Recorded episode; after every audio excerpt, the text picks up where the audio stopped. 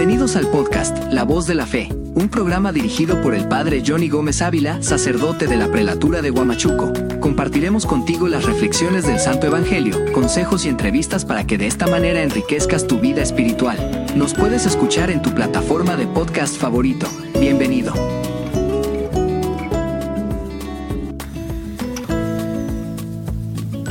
Reflexión del Santo Evangelio del Día tomado del libro de San Mateo capítulo 5 versículo del 38 al 42. Jesús dijo a sus discípulos, Ustedes han oído que se dijo, ojo por ojo y diente por diente, pero yo les digo que no hagan frente al que les hace mal. Al contrario, si alguien te da una bofetada en la mejilla derecha, preséntale también la otra. Y al que quiere hacerte un juicio o pleito para quitarte la túnica, déjale también el manto, y si te exige que lo acompañes un kilómetro, camina con el dos. Da al que te pide, y no le devuelvas la espalda al que quiere pedirte algo prestado. Palabra del Señor. Gloria a ti, Señor Jesús. Jesús el día de hoy nos dice una frase que nos llega también a la profundidad de nuestro espíritu. Nos dice, pues yo les digo, no devuelvan mal Y hoy Jesús nos enseña que el odio se supera con el perdón. Y la ley del talión era un progreso, pues limitaba el derecho de venganza a una justa proporción.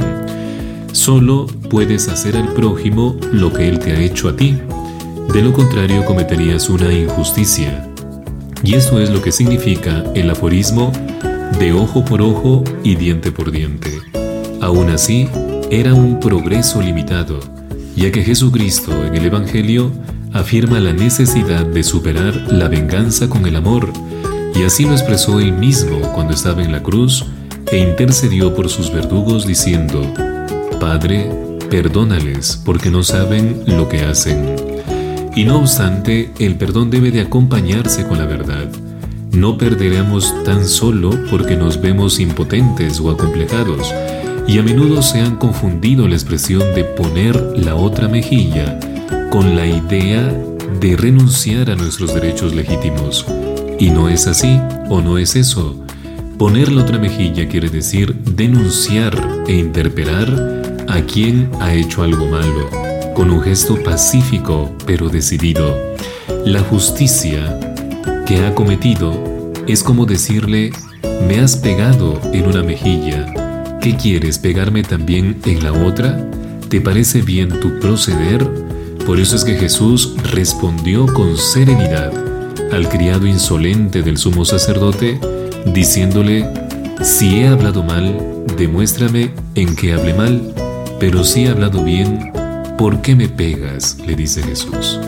Y vemos pues cuál debe de ser la conducta del cristiano. No buscar revancha pero sí meterse firmemente en el perdón, estar abierto al perdón y decir las cosas claramente y con justicia.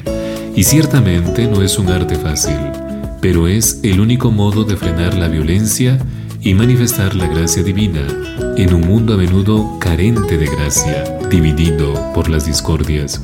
Y San Basilio nos decía, hagan caso y no olviden las injurias y agravios que les propaga el prójimo Ustedes tienen que ver los nombres diversos que tienen unos y otros.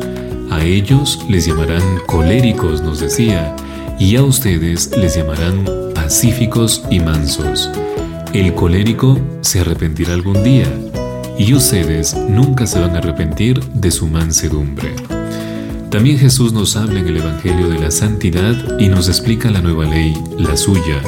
No solo se ha de volver al otro el mal que nos ha hecho, sino debemos de esforzarnos por hacerle el bien con mucha entrega. Te habló Padre Johnny Gómez y conmigo será hasta otra oportunidad. Gracias por escuchar el podcast La Voz de la Fe.